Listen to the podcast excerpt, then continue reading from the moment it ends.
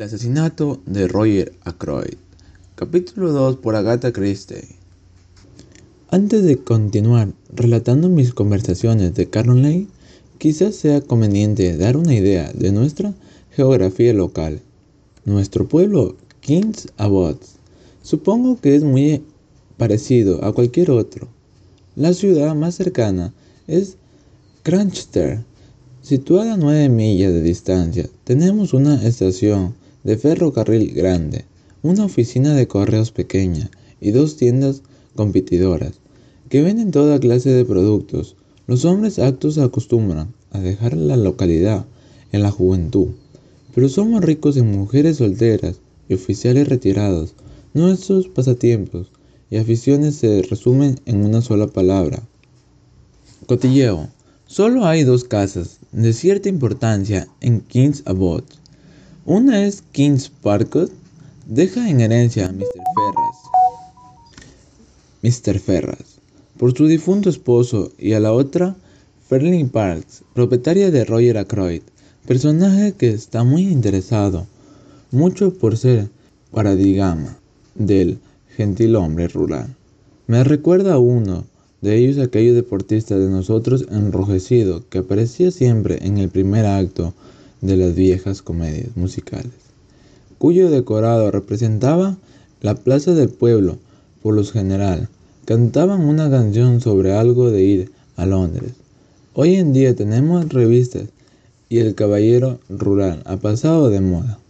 Desde luego Ackroyd no es en realidad un gentilhombre rural, es un fabricante muy rico, creo que de ruedas de vagones. Tiene alrededor de 50 años un rostro rubicundo y es de carácter jovial.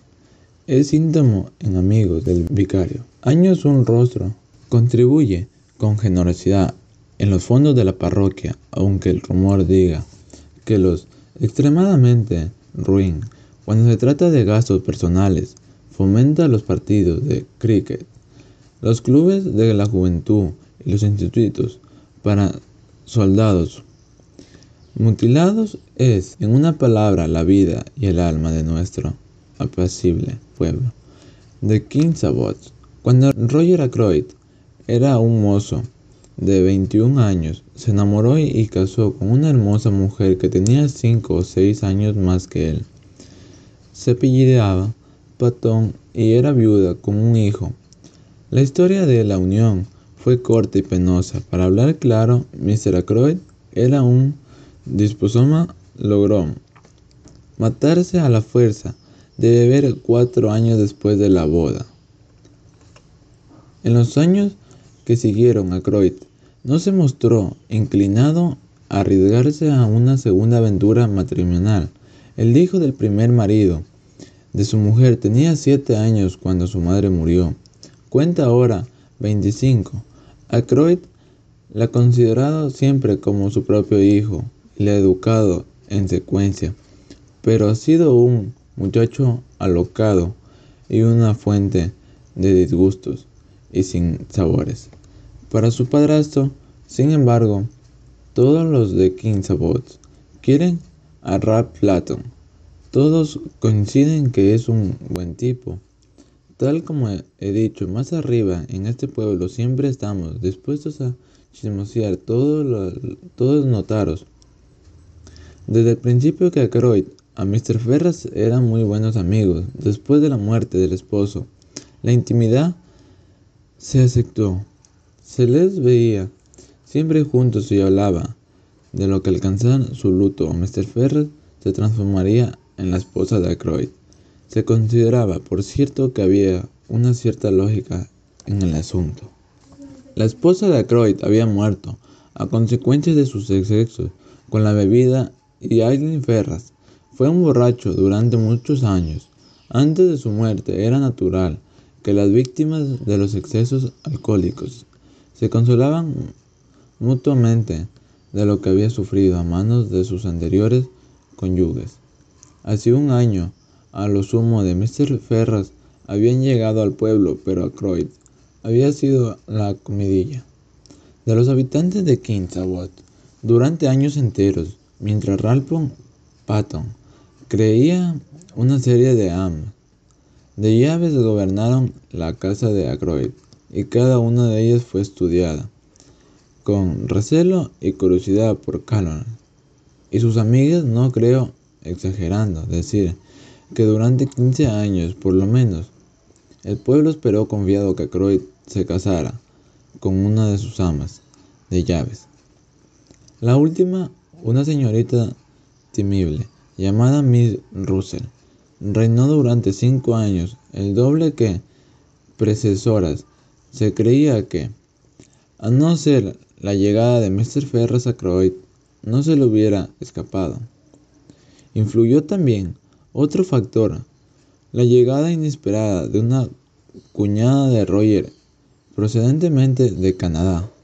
Con una hija se trataba la viuda de Cecil Ackroyd, hermano del pequeño de Roger y un inútil, que se instaló en un Fairling Park y ha logrado, según dice Caroline, poner a Mrs. Russell en su sitio. No sé a ciencia cierta lo que querrá decir. En un sitio suena algo frío y desagradable, pero he comprobado que Mrs. Russell va y viene con los labios apretados y lo califico de sonrisa ácida.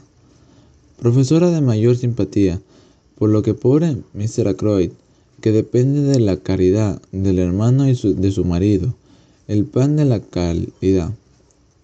Es tan amargo, ¿verdad?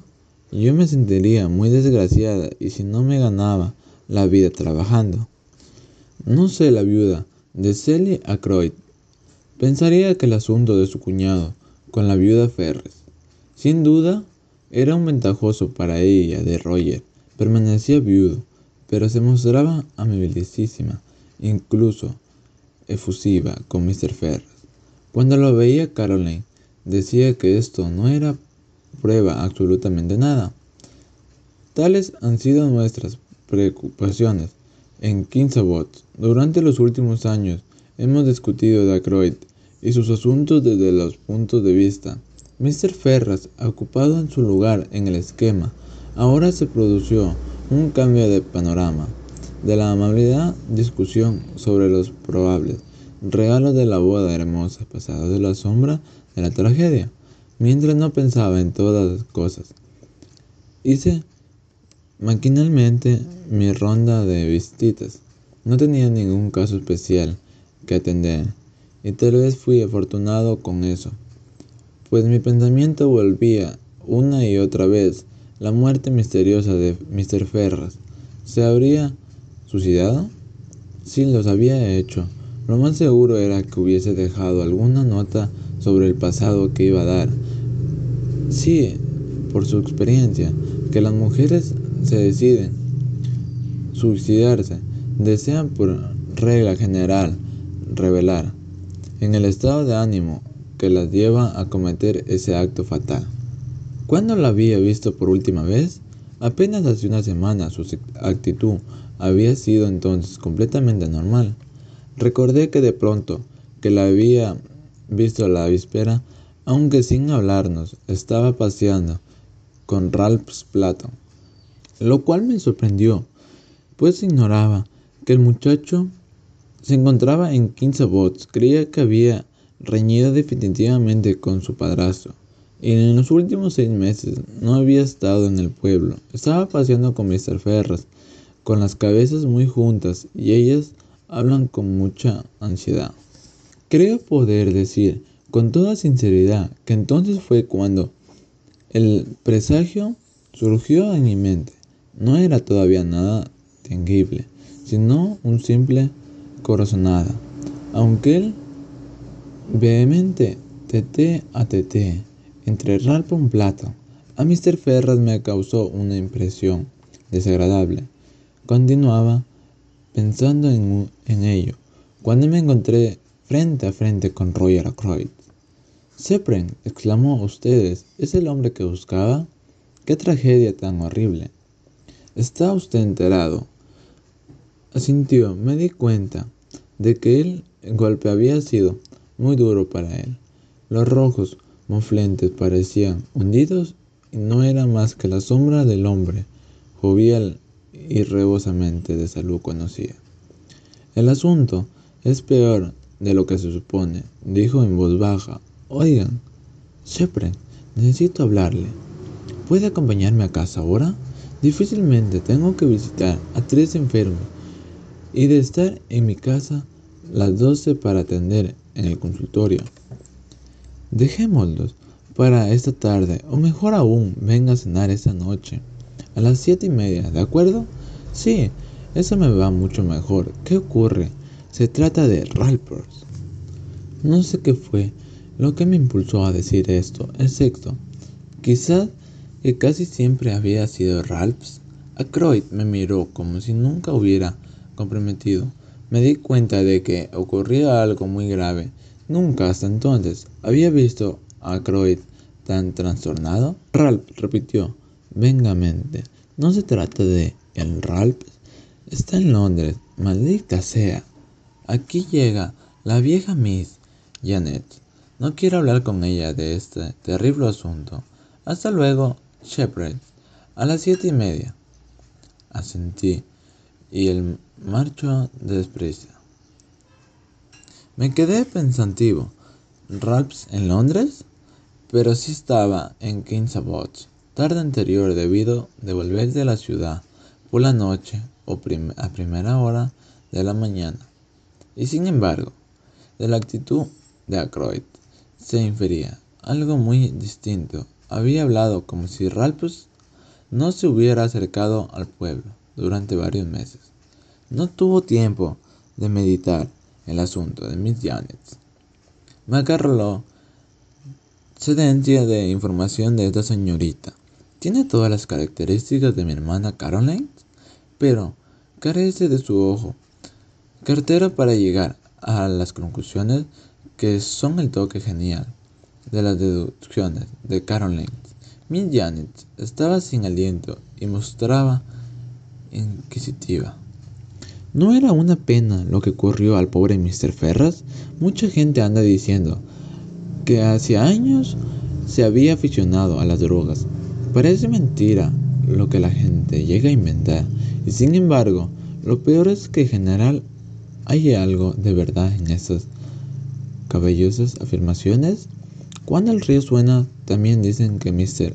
Ackroyd lo descubrió y rompió el compromiso porque había comprometido. Ella, Miss Janet, tenía pruebas, desde luego yo debía saberlo. Los médicos siempre lo saben todo, pero se lo callan. Me espetó todo con su mirada de águila para ver cuando reaccionaba ante sus sugerencias. afortunadamente, en la vida en común con Caroline me había enseñado a mantener mis facciones en la mayoría, impasibilidad y contestar con breves frases que me comprometan. En la presente ocasión felicité a Mr. Janet por no formar parte del grupo de culminaciones y de chismosos. Un buen contraataque, pensé, la puso en dificultades y me marché antes de que pudiera rechazarse. Regresé a casa pensativo. Varios pacientes me esperaban en la consulta. Acaba de despedir al último y pensaba descansar unos minutos en el jardín antes del almuerzo. Cuando vi que me esperaba otra paciente, se levantó y se acercó a mí, mientras yo permanecía un pie un tanto sorprendido. No sé el por qué, a no ser por esa imagen ferra que transmite Miss Russell, algo que está por encima de las enfermedades de la carne.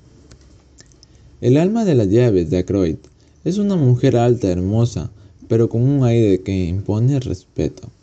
Tiene una mirada y una boca severa. Tengo la impresión de que si yo fuera una camarera o cocinera, echaría a correr al verla acercarse.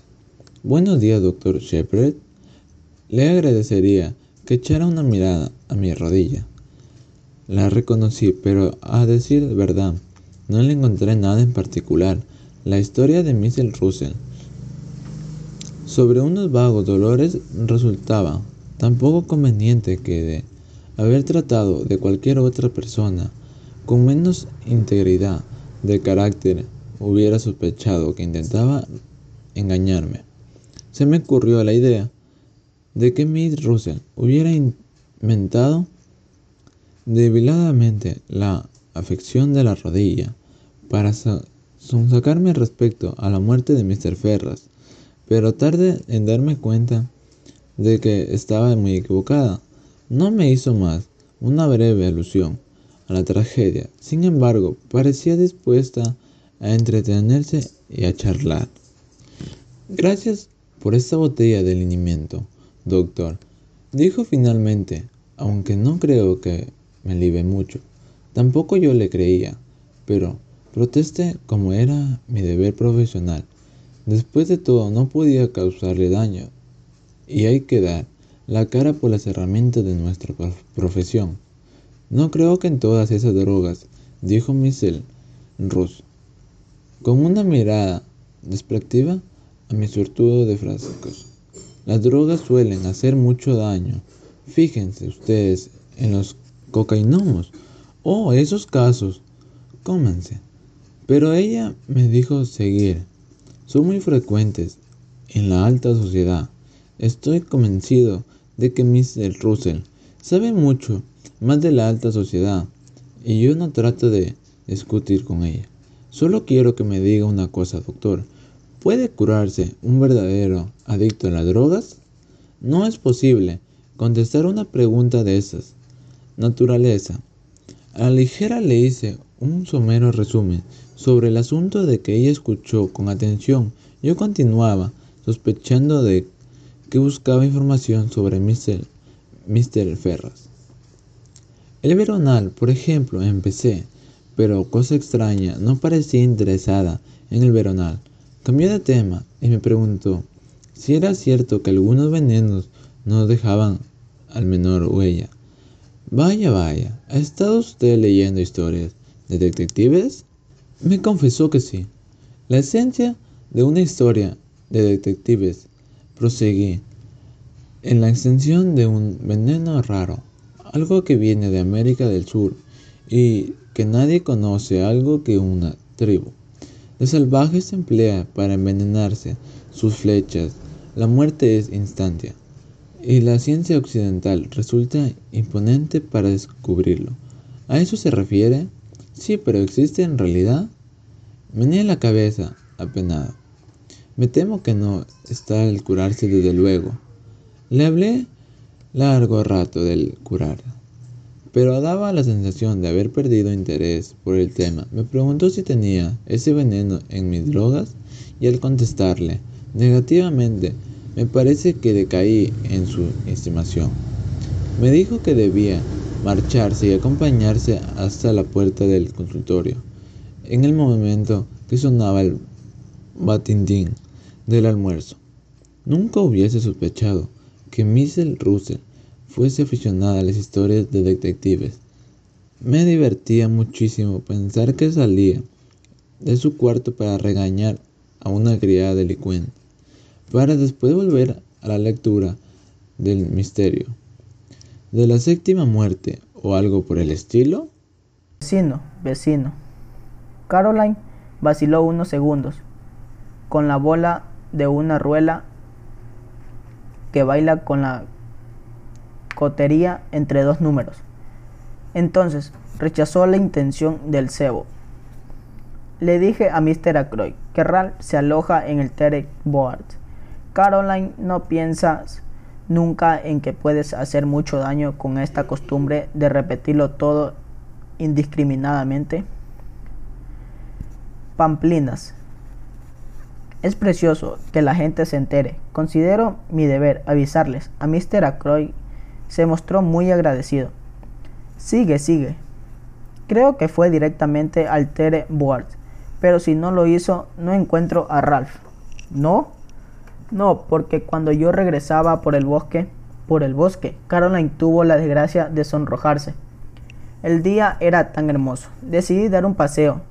El bosque estaba precioso época del año, con esos tienes otoñales, casi todo su tiempo con una muchacha u otra. pero me extrañó que escogiera Kings Abog y no en vez de Alegre Metrópoli, para entregarse a ese gozoso pasatiempo. Con una de las camareras, no es lo más interesante, salió para encontrarse con ella, no sé quién era. Cuán amargo para Caroline tener que confesar semejante cosa. Pero lo adivino, continuó mi infatigable hermana. Esperé pacientemente a que se explicara. Su prima, Flora Ecloy, exclamé sorprendido. Flora Ecloy no es, desde luego, pariente ni de cerca ni de lejos de Ralph Patton, pero se ha considerado durante tantos años a Ralph como hijo de Ackroyd, que el parentesco se impone por sí solo. Flora Ackroyd, asintió mi hermana. ¿Por qué no fue a Fernley Park si deseaba verla? Noviago secreto, dijo Caroline, con fruición. El viejo Ackroyd no quiere saber nada de eso y tiene que verse a escondidas. Veía yo muchos puntos oscuros en la teoría de Caroline, pero me abstuve de indicárselos. Una inocente observación respecto a nuestro vuelo vecino cambió el curso de la conversación. La casa contigua a la nuestra, de Larchet, ha sido alquilada últimamente por un forastero. Con gran contrariedad de Caroline no ha podido enterarse de nada que le concierna aparte del hecho de que se trata de un extranjero. Sus confidentes han fracasado en toda la línea. Es de presumir que el buen hombre compra leche, legumbres, carnes y pescado, como todo el mundo, pero ninguno de los proveedores de la sensación de saber lo más mínimo respecto a él. Al parecer se llama Porok, un hombre que transmite una extraña sensación de irrealidad. Lo único que sabemos es su interés por el cultivo de calabacines, pero esto no es desde luego lo que Caroline desea conocer. Quiere saber de dónde viene, qué hace, si está casado, lo que su mujer era o todavía es, si tiene hijos, cuál era el nombre de la soltera de su madre. Nunca puedo dejar de pensar que alguien como Caroline debió de intentar los formularios de los pasaportes. Mi querida Caroline, no me cabe duda en cuanto a la profesión de ese hombre. Es un peluquero retirado de los negocios. No tienes más que mirarle el bigote. Caroline no opinaba como yo. Insistió en que si el hombre fuese peluquero, tendría el cabello ondulado en vez de lacio. Todos los peluqueros lo tienen así. Cité algunos peluqueros a, a los que conozco personalmente y que lleven el cabello liso, pero Caroline rehusó dejarse convencer. No sé cómo calificarle, me dijo agraviada. Le pedí prestadas unas herramientas el otro día y se mostró muy cortés, pero no pude sonsacarle nada. Le pregunté bruscamente si era francés. Me contestó que no. Después de eso no me atreví a preguntarle nada más. Empecé a sentir mayor interés por nuestro misterio vecino. Un hombre capaz de enmudecer a Caroline y dejarla con las manos vacías como una nueva reina de Saba. Tenía que ser una personalidad. Creo, comentó Caroline, que posee uno de los modernos aparatos aspiradores de polvo. Percibí la insinuación de un regalo y vi en sus ojos el brillo de la oportunidad de hacer más preguntas. Aproveché para escaparme al jardín. Me gusta la jardinería. Estaba muy atareado, exterminado raíces de dientes de león, cuando sonó muy cerca un grito de aviso. Un objeto pesado pasó silbándome junto a mi oreja y cayó a mis pies, donde se aplastó con un ruido repugnante. Era un calabacín. Miré hacia arriba con enojo. Por encima de la tapia a mi izquierda surgió un rostro humano. Permanecí a una cabeza semejante a un huevo, parcialmente cubierta de cabellos de un negro sospechoso, y en la cual destacaban un mostacho enorme y un par de ojillos despiertos. Se trataba de nuestro misterioso vecino Mr. Porok. Él se apresuró a disculparse. Le pidió mil perdones. Monsieur, no tengo excusa. Durante varios meses he cultivado calabacines. Esta mañana de pronto me ha encolerizado con ellos y lo he mandado a paseo. No solo mental, sino también físicamente. Ed, Boliat, cogió al mayor y lo echó por encima de la tapia. Monsieur estaba avergonzado y me pongo a sus pies. Ante tan profusas disculpas, mi cólera se disipió, como era natural. Después de todo, el dichoso calabacín no me había tocado, pero esperaba que nuestro nuevo amigo no tuviese por acostumbrarse a arrojar cucubirtáceas de ese tamaño por encima de los muros, semejante hábito que le haría indeseable como vecino. El extraño personaje apareció leer en mi pensamiento. Ah, no, exclamó, no se inquiete usted, no es mi costumbre dejarme llevar por los excesos. Pero ¿cree usted posible, Monsieur, que un hombre trabaje y sude para lograr cierta clase de bienestar y una vida conforme a sus ambiciones para descubrir que, después de todo, echa de menos los días de trabajo ingrato y la antigua tarea que creyó que le hacía tan feliz dejar? Sí, dije lentamente. Creo que eso ocurre a menudo. Yo soy tal como un ejemplo de ellos. Hace un año me cobré una herencia suficiente para permitirme la realización de mis sueños. Siempre deseé viajar, el, ver el mundo. Pues bien, de eso hace un año, tal como le digo, y continúo aquí. Son las cadenas del ámbito, afirmó mi vecino. Trabajamos para alcanzar un objetivo y una vez conseguido este descubrimos que lo echamos de menos es el trabajo diario. Créeme, Monsieur, mi trabajo era interesante, el más interesante del mundo. ¿Sí? Dije para animarle. Por un momento me sentí movido por las mismas curiosidades de Caroline. El estudio de la naturaleza humana, Monsieur. Ah, ah, contesté amablemente. No me cabía duda de que era el peluquero jubilado. ¿Quién conoce mejor un peluquero los secretos de la naturaleza humana?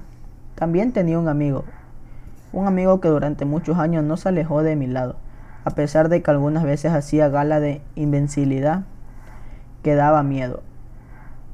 Me era muy querido. Fíjese que he hecho de menos hasta su estupidez, su naivete, su honradez, el placer que disfrutaba sorprendiéndole con mis dotes superiores, todo lo que eso le he hecho de menos, más de lo que puedo decirle. ¿Murió? preguntó con interés.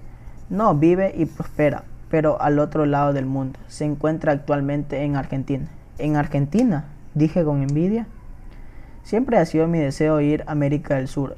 Levante la vista y compruebe que Mr. Porok me miraba con simpatía. Parecía un tipo comprensivo.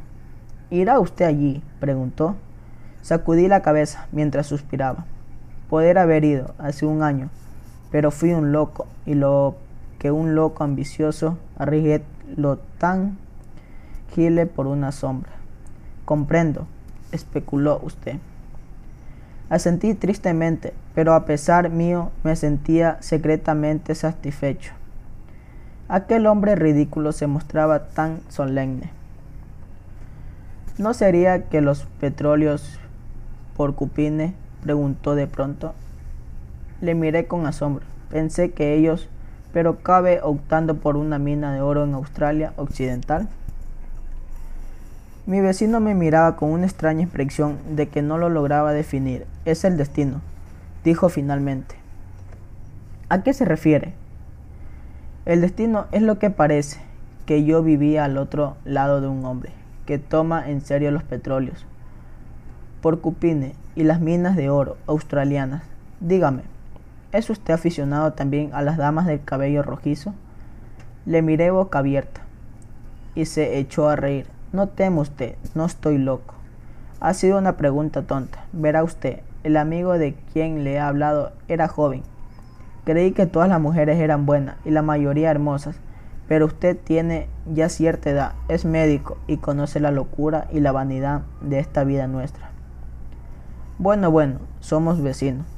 Le ruego que aceite y presente a su distinguida hermana mi mejor calabacín. Se inclinó y me alegró un enorme ejemplar de la tribu que acepté con el mismo espíritu con el que me lo ofrendía. Vamos, dijo el hombre alegremente. No he, no he perdido la mañana. He trabajado conociéndote con un hombre que se parece algo a mi lejano amigo. A propósito, quería hacerle una pregunta. Sin duda conocerá a todos los habitantes de este pueblo. ¿Quién es el joven de cabellos y ojos negrizos y hermoso rostro que andaba con la cabeza echada hacia atrás y con una agradable sonrisa en los labios? La descripción no me dejaba lugar a dudas que debe tratarse del capitán Ralph Patton. Lo que le había visto hasta ahora. Hace tiempo no he estado aquí, pero es hijo, o mejor dicho, hijo adoptivo de Mr. Ackroyd, de Ferling Park.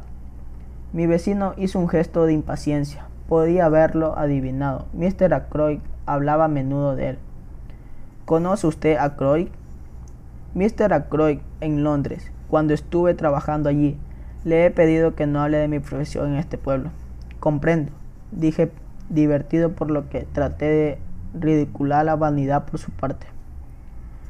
Uno prefiere guardar el incógnito, continuó el tipo con una sonrisa afectada. No me atrae la notoriedad y he intentado siquiera corregir la versión local de mi nombre. ¿De veras? El capitán Ralph Patton es el prometido de la sobrina de Mr. Ackroyd, la encantadora Miss Flora. ¿Quién se lo ha dicho? Mr. Ackroyd hace una semana estaba encantado, hace tiempo que lo deseaba, según le he podido comprender. Creo que incluso ha abusado imprudentemente de su influencia sobre el joven. Un muchacho debe casarse según su gusto, no para complacer a un padrastro de quien espera heredar. Yo me encontraba preso de la mayor confusión. No comprendía que Ackroyd hubiera confidencias a un peluquero y discutiera con él la boda de su sobrina con su hijastro. Ackroyd se muestra lleno de bondad y diferencia con sus inferiores, pero tiene un alto sentido de dignidad. Empecé a sospechar que Porok no era peluquero. Para ocultar mi confusión, dije lo primero que se me pasó por la cabeza. ¿Qué le hizo fijarse en Ralph Patton? ¿Su físico? No, aunque es muy guapo para tratarse de un inglés, lo que las escritoras llamarían un dios griego, hay algo que ese joven que no comprendo. Pronunció esta última frase con un tono que me causó una impresión indefinida. Era como si analizara al joven con ayuda de un conocimiento secreto que yo no compartía. Me quedé con esta impresión, porque en aquel instante mi hermana me llamó desde, desde la casa. Entré y vi a Caroline con el sombrero puesto. Acababa de regresar del pueblo. He visto a Mr. Ackroyd. ¿Sí? Le detuve como es natural, pero tenía mucha prisa y parecía deseoso de escapar. No dudé un momento de que así fuera. Actuaría con Caroline como yo hiciera, horas antes con Miss Gannett. Le pregunté de inmediato por Ralph. Se ha quedado asombrado. No tenía la menor idea de que el muchacho estuviese aquí. Llegó a decir que debía estar equivocada. ¿Equivocarme yo? Eso es ridículo. Tendría que conocerte mejor. Después me dijo que Ralph y Flora están comprometidos. Lo sabía. Interrumpí con un modesto orgullo. ¿Quién te lo dijo? Nuestro vecino, vecino. Caroline vaciló unos segundos, con la bola de una ruela que baila con la cotería entre dos números. Entonces rechazó la intención del cebo. Le dije a Mr. Ackroyd que Ralph se aloja en el Terek Board. Caroline, no piensas nunca en que puedes hacer mucho daño con esta costumbre de repetirlo todo indiscriminadamente. Pamplinas. Es precioso que la gente se entere. Considero mi deber avisarles. A Mr. Ackroyd se mostró muy agradecido. Sigue, sigue. Creo que fue directamente al Tere Board, pero si no lo hizo, no encuentro a Ralph. ¿No? No, porque cuando yo regresaba por el bosque, por el bosque, Caroline tuvo la desgracia de sonrojarse. El día era tan hermoso. Decidí dar un paseo. El bosque estaba precioso. Época del año, con esos tines otoñales. A Caroline le importa un comino los bosques, sea la estación que sea. Naturalmente los considera como lugares donde uno se moja los pies y donde toda especie de cosas desagradables pueden caerte sobre la cabeza. Era, sin duda, el instinto de la mangosta lo que la llevó a nuestro bosque local, que es el único lugar cercano al pueblo. The King's Abode, donde se puede hablar con una muchacha sin que se enteren los habitantes.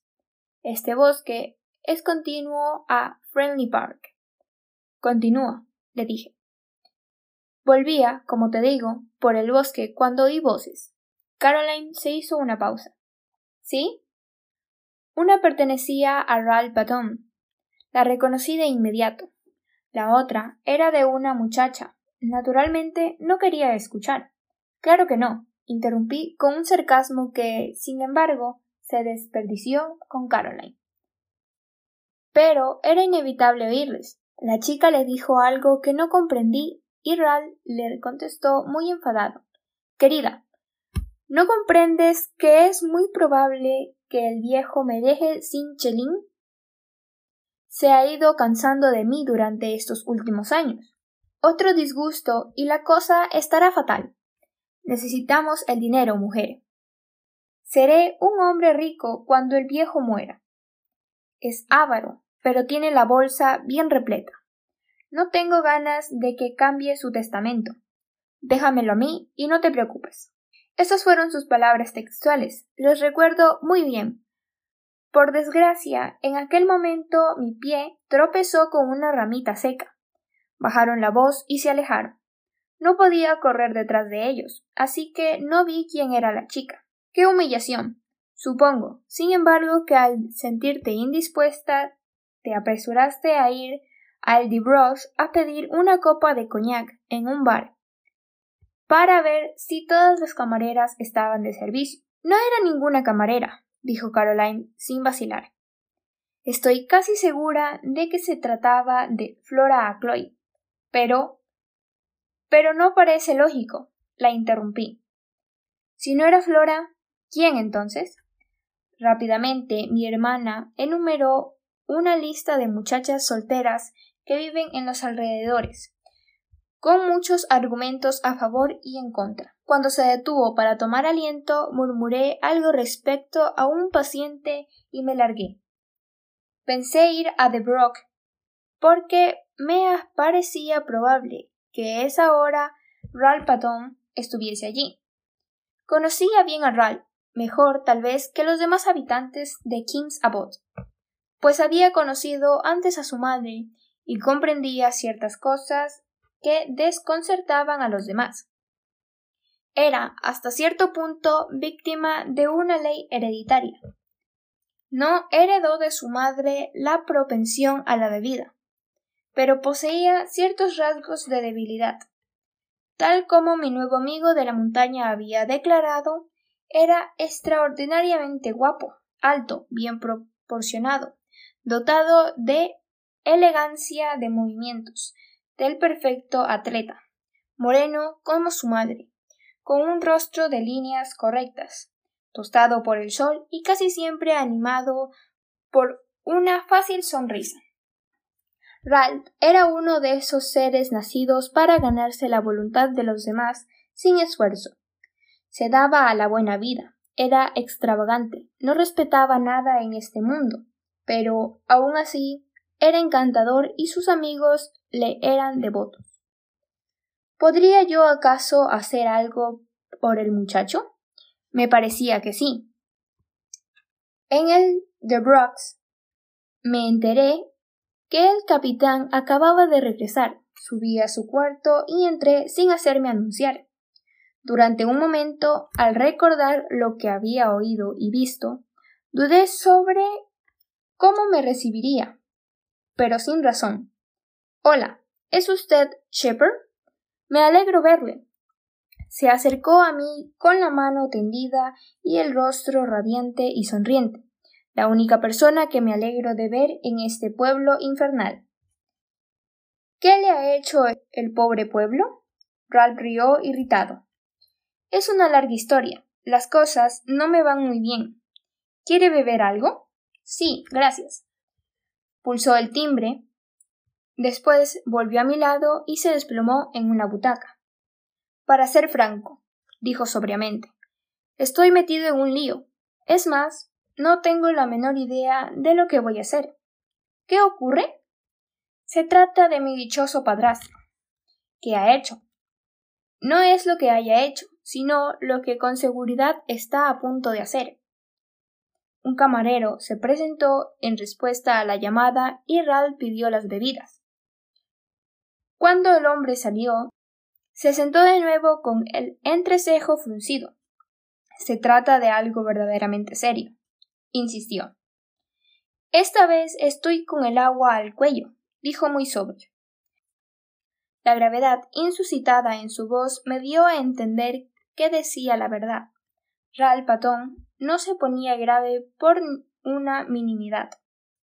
No veo cómo puedo salir del paso, continuó. No lo veo. ¿Sí puedo ayudarle? sugerí. Meneó la cabeza con decisión. Gracias, doctor, pero no puedo permitir que se enrede en esto. Es preciso que luche solo. Guardó silencio un minuto y repitió con un leve cambio en la voz. Sí. Es preciso que luche solo. Capítulo 4. Cena en Friendly Park. Faltaba unos minutos para las siete y media, cuando llamé a la puerta de Friendly Park. Parker, el mayordomo, la abrió con admirable portitud. La noche era tan agradable que había ido a pie. Entré en el gran vestíbulo y Parker se hizo cargo de mi abrigo. En aquel instante un amable joven llamado Rainbow, secretario de Ackroyd, cruzó el vestíbulo y se encaminó hacia el despacho con las manos llenas de papeles. Buenas noches, doctor. ¿Viene a cenar o se trata de una visita profesional? Miró mi maletín negro que había dejado en el arcón de roble. Le expliqué que esperaba ser llamado de un momento a otro para entender un parto y que, en consecuencia, debía estar preparado. Raymond asintió y siguió su camino. Vaya al salón, añadió por encima del hombro. Ya conoce usted el camino. Las señoras bajarán dentro de unos minutos. Tengo que llevar estos papeles a Mr. Ackroyd y le diré que está usted aquí. Parker se había retirado de modo que me encontraba solo en el vestíbulo.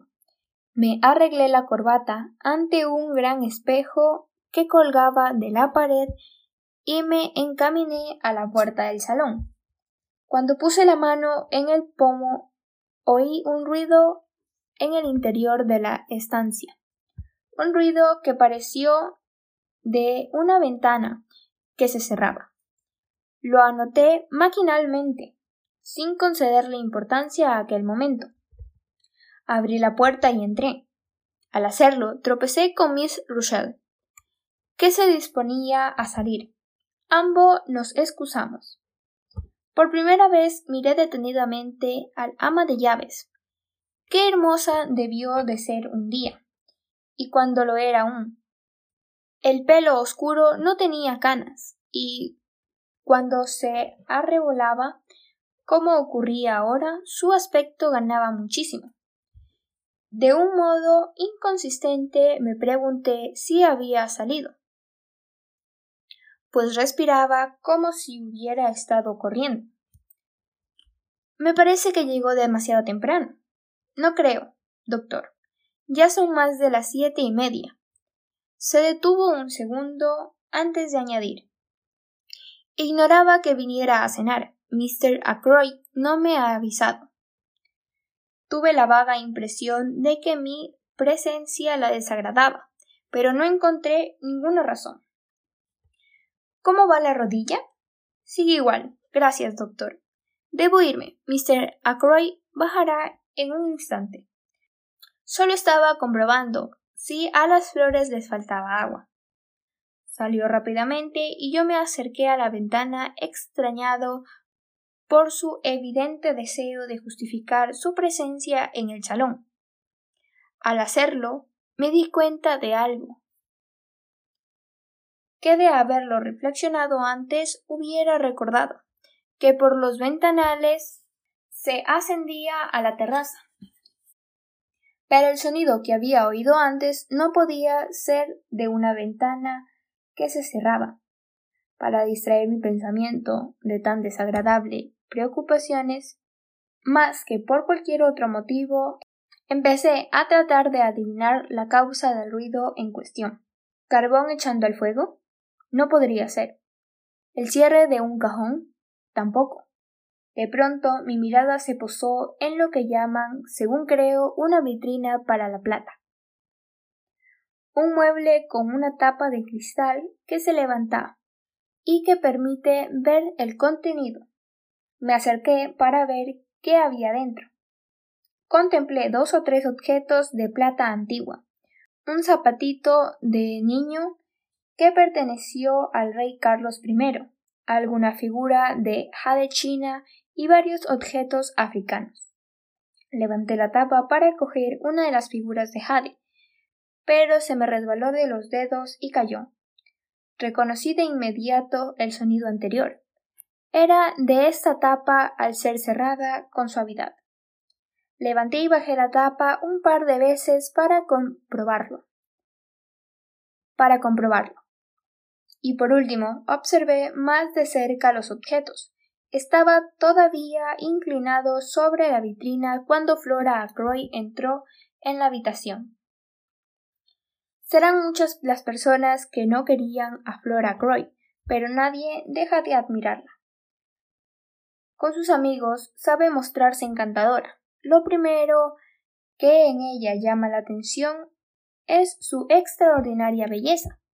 Tiene el cabello dorado, claro, de los escandinavos. Sus ojos son azules como las aguas de un friordo noruego. Y su cutis es de crema y rosas. Tiene hombros cuadrados, de adolescente, y caderas estrechas. Para un médico cansado de la vida, es un verdadero tónico tropezar con una salud tan perfecta como la de Flora. Es, en una palabra, una muchacha inglesa sencilla y franca. Tal vez estoy chapado a la antigua, pero creo que hay que buscar muy lejos para encontrar algo que supere a una joven como ella. Flora se acercó hacia mí y expresó sus dudas sacrilegas en cuanto a que el rey Carlos I hubiese llevado el zapatito de la vitrina. De todos modos, continuó Flora, eso de dar tanta importancia a algo porque alguien lo ha llevado me parece una tontería. La pluma que Gregory Elliot usó para escribir el molino junto a Floss no es más que una pluma vulgar. Si a uno le interesa Gregory Elliot, ¿por qué no comprar el molino junto a Floss en una edición barata y leerlo? Suponía que usted no leía nunca obras antiguas, Miss Flora. Se equivoca usted, doctor Shepard. El molino junto a Floss me gusta muchísimo. Me alegró oírselo decir. Lo que las jóvenes de hoy leen y declaran ser de su gusto llega a asustarme. No me ha felicitado usted todavía, doctor Shepard, dijo Flora. ¿No está enterado?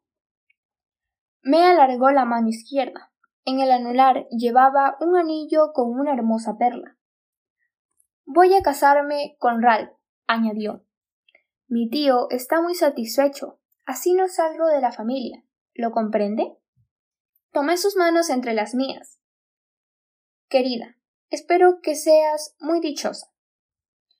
Hace aproximadamente un mes que estamos comprometidos, continuó Flora, con voz serena. Pero no se anunció el noviazgo hasta ayer.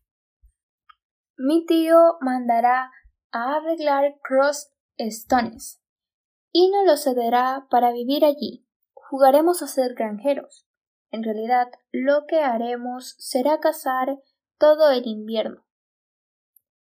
Ir a Londres para la temporada y después viajar en el yate. Adoro el mar. Además, cuidaré de los asuntos de la parroquia y asistiré a todas las reuniones de las madres de familia. En ese instante, Mr. Ackroyd entró excusándose por el retraso. Siento decir que detesto a Mr. Ackroyd. Es una mujer muy desagradable. Todo dientes y huesos. Tiene los ojos pequeños, de un azul pálido y de una mirada dura, como el pedernal. Por muy efusiva que sean sus palabras, sus ojos siempre permanecen fríos y calculadores. Me acerqué a ella dejando a Flora cerca de la ventana. Me dio a estrechar su montón de nudillos y anillos, y empezó a hablar con voluntad. Estaba enterada del noviazgo de Flora. Sería un matrimonio perfecto. Los muchachos se habían enamorado a primera vista. Harían una pareja espléndida. Él tan moreno y ella tan rubia. No sé cómo decirle Querido doctor Shepard, la alegría que siente un corazón de madre. Mr. Ackroyd suspiró, tributo debido a su corazón de madre, mientras sus ojos me observaban con astucia. Yo me preguntaba, hace tantos años que usted es amigo de Roger. Sabemos cuánto aprecia sus opiniones. La cosa es difícil para mí en mi posición de viuda del pobre Cedil. Verá usted, estoy convencida de que Roger piensa concederle una dote a mi querida Flora. Pero todos sabemos que es algo peculiar cuando se trata de dinero. Algo muy común, según he escuchado, entre los magnates del terreno. Flora le aprecia tanto, le consideramos como un antiguo amigo, aunque solo hace dos años que le conocemos. La elocuencia de Mr. Ackroyd quedó cortada al abrirse la puerta del salón una vez más. Acogí con placer la interrupción. Me resulta odioso intervenir en los asuntos de otras personas, y no tenía la menor intención de hacer preguntas a Ackroyd sobre la dote de Flora un minuto más y me hubiera visto en la obligación de decírselo así a Mr. Ackroyd. ¿Conoce usted al comandante Blood, doctor? Sí, le conozco.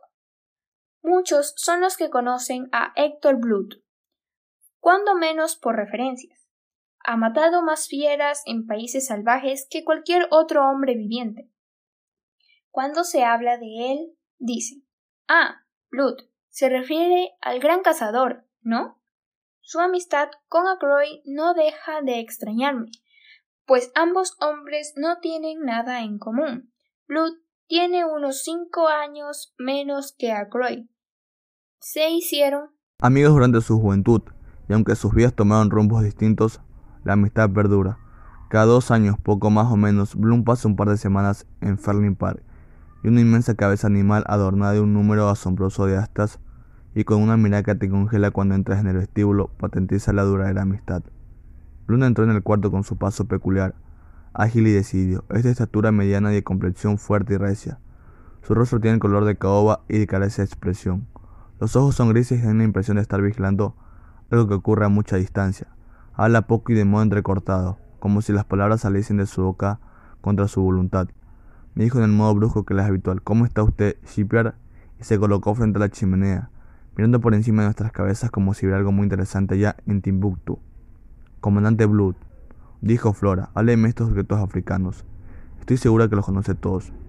Había oído decir que Bloom era enemigo de las mujeres, pero noté la rapidez con la que se reunió con Flora ante la vitrina. Ambos se inclinaron sobre los objetos. Temía que Mr. Ackroyd volviese a hablar de dotes y me apresuré a hacer algunas observaciones sobre una nueva especie de hortenesia.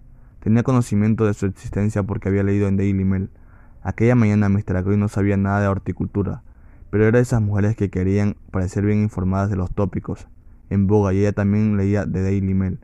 Así que conversamos animadamente hasta que Croy y sus secretarios se reunieron con nosotros. Parker anunció de inmediato que la comida estaba servida. Me senté entre Mr. Ackroyd y Flora. Bloom se encontraba al otro lado de Mr. Ackroyd y Geoffrey Raymond, junto al cazador. La cena no fue alegre, Ackroyd estaba visiblemente preocupado y apenas si provocado. Mr. Ackroyd, Raymond y yo nos encargamos de mantener animada la conversación. Flora parecía afectada por la presión de su tío y Bloom se mostró tan titurno como siempre. Después de la comida, Croy deslizó su brazo en mi codo y me llevó al despacho. En cuanto servían el café, no volverán a interrumpirnos, dijo, y dado instrucciones a Raymond para que no nos molesten. Le miré con atención, aunque disimulándolo, se advertía que estaba bajo la influencia de alguna fuerte excitación. Durante un minuto o dos recorrí la habitación de arriba hacia abajo y al entrar Parker con la bandeja de café se dejó caer en un sillón delante del fuego. El despacho era una estancia confortable. Una de las estanterías llenas de libros ocupaban una de las paredes. Los sillones eran grandes y tapizados de cuero azul oscuro. Un escritorio de grandes dimensiones se encontraba al lado de la ventana, que estaba cubierto de papeles cuidadosamente doblados y archivados. En una mesa redonda habían algunas revistas y hojas deportivas. El dolor se ha producido después de las comidas de estos últimos tiempos, observó a Croy de pasada al servir el café. Debe usted darme más tabletas de esas. Me dio la impresión de que pretendía dejar clara que nuestra conversación era médica y contesté en el mismo sentido. Lo presumía y atraía unas cuantas. Es usted muy amable. ¿eh? Démelas ahora, por favor. Están en mi maletín, en el vestíbulo. Voy a buscarlas. Croy me detuvo. No se moleste. Parker se la traerá. Traigan el maletín del doctor Parker. Muy bien, señor. Parker se retiró y iba a hablar, pero Croy me levantó la mano. Todavía no, espere, no ve que estoy aquí tan nervioso que apenas puedo contenerme.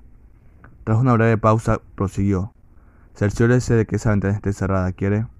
Algo sorprendido me levanté y me acerqué a la ventana.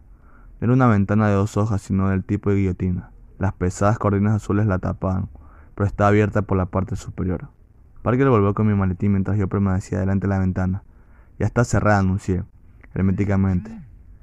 Sí, sí, ¿qué le pasa, Croy? La puerta acaba de cerrarse detrás de Parker, o de lo contrario no habría formulado la pregunta. Croy esperó un minuto antes de contestar. Estoy sufriendo como un condenado, dijo lentamente. No busque esas dichosas tabletas. Solo he hablado de ellas a causa de Parker. Los criados son siempre curiosos. Venga aquí, siéntese. La puerta está cerrada, ¿verdad? Sí. Sí, nadie nos oirá, no se preocupe. Pero nadie sabe lo que soportaron durante las últimas 24 horas. Todo se ha arrumbado en torno mío, y ese asunto de Ralph ha sido la gota que ha hecho desbordar el vaso. Pero no hablemos de eso ahora, es lo otro, lo otro. No sé qué hacer y debo decirme pronto. ¿Qué ocurre? Acroy permaneció en silencio unos momentos. Parecía no saber cómo empezar. Cuando habló, su pregunta me cogió por sorpresa, pues era lo último que me esperaba oír de su boca. pero usted cuidó a Ashley Ferras durante su última enfermedad, ¿verdad? Sí, pareció encontrar mayor dificultad aún en formular la siguiente pregunta. No se le ocurrió nunca que lo hubiesen envenenado. Guardé silencio durante unos momentos. Decidí entonces explicar lo que sabía. Roger no es como mi hermana Caroline. Voy a decirle la verdad, confesé. Entonces no tuve la menor sospecha, pero luego, en fin, lo que me dijo mi hermana me dio de qué pensar. Desde entonces no he dejado dar vueltas. Pero tengo en cuenta que no poseo pruebas. Fue envenenado, afirmó Croy con voz apagada. ¿Por quién? pregunté inmediatamente. Por su esposa. ¿Cómo lo sabe? me lo dijo ella. ¿Cuándo? Ayer, Dios mío, ayer. Me parece que hace diez años. Esperé un momento y Agroy continuó. Verá usted, Shipper. Le digo esto confidencialmente, nadie debe saberlo. Deseo su consejo, no puedo llevar este peso tan solo. Tal como acabo de decirle, no sé qué debo de hacer. Pero usted, contármelo todo, no estoy enterado de nada. ¿Cómo es que Mr. Ferras le hizo esta confesión? Hace tres meses le pedí a Mr. Ferras que se casara conmigo. Rehuso, insistí y consistió finalmente, pero no permitió que se hiciera público el compromiso hasta haber transcurrido un año de la muerte de su esposo. Ayer fue a verla, le recordé que hace un año y tres semanas su esposo había muerto y que nada se oponía a que hiciéramos público el compromiso. Hacía días que me había fijado en su extraña actitud. De pronto, sin el menor aviso, me lo confesó todo, presa del mayor abatimiento. Habló de su odio hacia su brutal esposo, de su amor por mí y de la horrible solución que encontró. El veneno, Dios mío, Fue un asesinato a sangre fría. Vi la repulsión y el horror reflejados en el rostro de Acroy, del mismo modo que debió verlo en Mr. Ferras.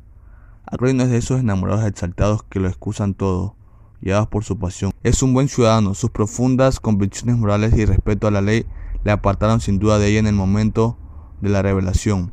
Me lo confesó todo, repitió en voz baja. Había alguien que lo sabía también desde el principio, alguien que la chantajeaba exigiendo importantes cantidades. Fue esa tensión que la llevó al borde de la locura. ¿Quién es ese nombre? De pronto surgió ante mis ojos el cuadro de Ralph Patton y de Mr. Ferras en íntimo conciliabo, y por un momento sentí un ramalazo de ansiedad. Y sí, pero era imposible recordar la franqueza del saludo de Ralph aquella misma tarde. Era absurdo. No quiso decirme su nombre, dijo Croy lentamente. No preciso tampoco de que se tratara de un hombre, pero desde luego. Claro, interrumpí, debe haber sido un hombre. ¿Sospecha usted de alguien? Por toda respuesta, Croy lanzó un griñido y se levantó las manos a la cabeza. No puede ser, me vuelvo loco pensar algo así. No, ni siquiera a usted le diré de la disparatada sospecha que pasó por mi cabeza. No añadiré más que esto. Algo que ella me dijo me hizo pensar que la persona en cuestión se encuentra actualmente bajo mi techo. Pero es imposible. Debo estar equivocado. ¿Qué le contestó usted? ¿Qué podía decirle? Comprendió desde luego el golpe que yo había recibido. Surgió entonces la cuestión de saber cuál era mi deber. Ella acababa de hacerme cómplice suyo de aquel crimen. Se dio cuenta de todo antes que yo, pues estaba anonadado. Me pidió 24 horas de plazo. Me hizo prometer que no haría nada hasta transcurridas esas horas. Y rehusó terminantemente darme el nombre del chantajista que la había estado desangrando. Supongo que temía que fuera a encararme con él y lo descubriera todo. Me dijo que tendría noticias suyas antes de las 24 horas. Dios mío, le juré a Shipper que nunca pensé en que pudiera suicidarse. Yo le impulsé a matarse. No, no, no exagere usted las cosas. Usted no es responsable de su muerte. La cuestión es que, ¿qué voy a hacer? La pobre mujer ha muerto. ¿Por qué resucitar las cosas pasadas? Estoy de acuerdo con usted. Pero qué otro asunto. ¿Cómo voy a desenmascarar al rufián que le impulsó a matarse de un modo tan inobserable, como si lo hubiese matado él mismo? Conocía su primer crimen y se cebó en ella como buitre. Ella ha pagado el precio de su delito. ¿Acaso él quedará impune? Comprende, usted quiere desenmascararla, pero no debe olvidar que eso daría publicidad al asunto. He pensado en ello y le he dado mil vueltas. Estoy de acuerdo con usted en que el Turán ha de recibir un castigo, pero hay que pensar en las consecuencias. Acroy se levantó y se paseó por la habitación. Al cabo de unos segundos se dejó caer nuevamente en una silla. Mire usted, Shipper, dejémoslo así. Si no sabemos nada por ella, no daremos ningún paso. ¿Qué quiere usted decir? pregunté con curiosidad. Tengo la impresión de que ha dejado un mensaje para mí antes de morir. Venía a la cabeza. ¿Le dejó una carta o algún tipo de mensaje? Estoy seguro de que sí, Shipper. ¿Y algo más? ¿Y lo... ¿Le dejó alguna carta o algún tipo de mensaje? Estoy seguro de que sí, Shipper. ¿Y qué es lo más sospechoso? Que al escoger la muerte deseó que se supiera todo, aunque solo fuera para verse vengada del hombre que la llevó a la desaparición. Creo que de haberla visto entonces me hubiese hecho su nombre, encargándome que lo persiguiera. Me miró fijamente. ¿No cree usted en los presentimientos? Sí, sí, desde luego. Sí, como usted dice, si recibí algo de ella. Callé. La puerta se abrió silenciosamente y Parker encontró una bandeja en la que habían algunas cartas. El correo de la noche, señor, dijo acercándose a la bandeja, a Croyd. Después recogió las tazas del café y se alejó. Mi atención alejada por un momento, Croyd volvió a concentrarse en él. Miraba como hipnotizaba un sobre azul largo y estrecho. Había dejado caer las cartas al suelo. Su letra dijo en un murmullo. Debió de salir y echarle al correo anoche. Antes, antes. Abrió el sobre y sacó de este una hoja de papel grueso. Levantó la vista rápidamente. ¿Está seguro de haber cerrado la ventana? Segurísimo dijo sorprendido. ¿Por qué? He tenido toda la noche la sensación extraña de que me vigilan, de que me espiaban. Se volvió bruscamente y limité.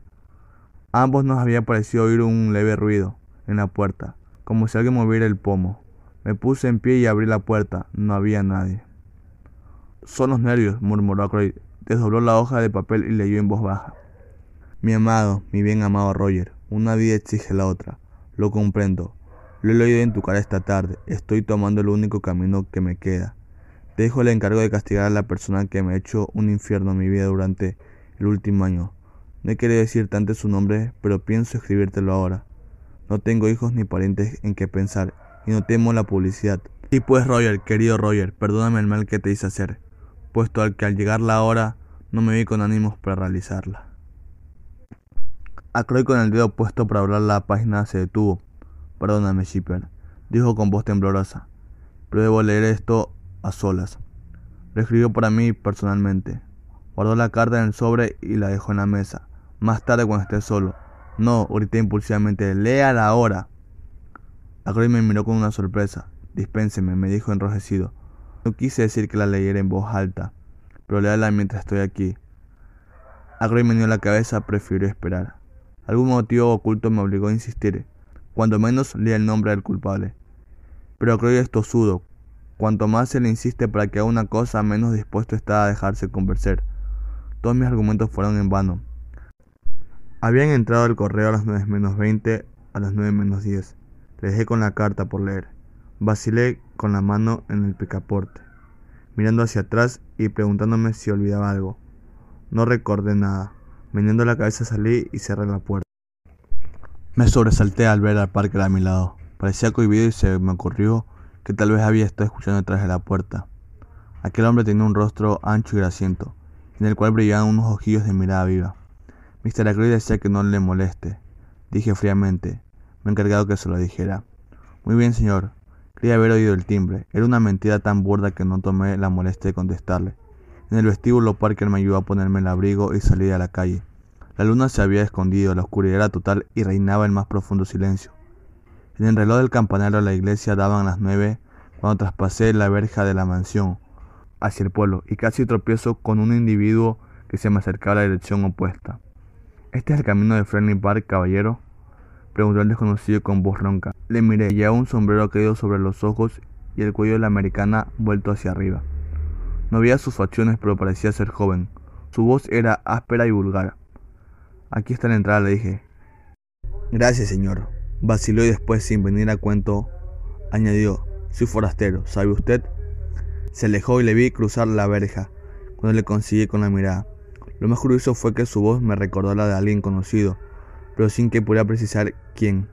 Diez minutos después llegaba a casa, Caroline estaba muerta de curiosidad por saber el motivo de mi regreso anticipado. Inventé un relato apropiado de los acontecimientos de la velada, con el fin de satisfacer su curiosidad, pero tuve la desagradable impresión de que se da cuenta del engaño. A las 10 me levanté, bostecé y hablé de irme a la cama. Caroline declaró que quería otro tanto. Era viernes por la noche y los viernes doy cuerda a los relojes de las casas. Lo hice como de costumbre, mientras Caroline se cercioraba de que las criadas habían cerrado las puertas. Eran las diez y cuarto cuando subimos a la escalera. Ya casi estaba en el piso superior cuando el teléfono sonó abajo, en el vestíbulo. Mr. Bates, dijo Caroline. Lo suponía, contesté desconsolado. Corrí escaleras abajo y atendí la llamada. ¿Qué? ¿Qué? Desde luego, voy enseguida. Subí corriendo a mi cuarto, recogí mi maletín y me puse unos cuantos vendajes suplementarios en el interior. Parker ha telefoniado, le grité a Caroline desde Friendly Park. Acaban de encontrar asesinado a Roger Ackroyd.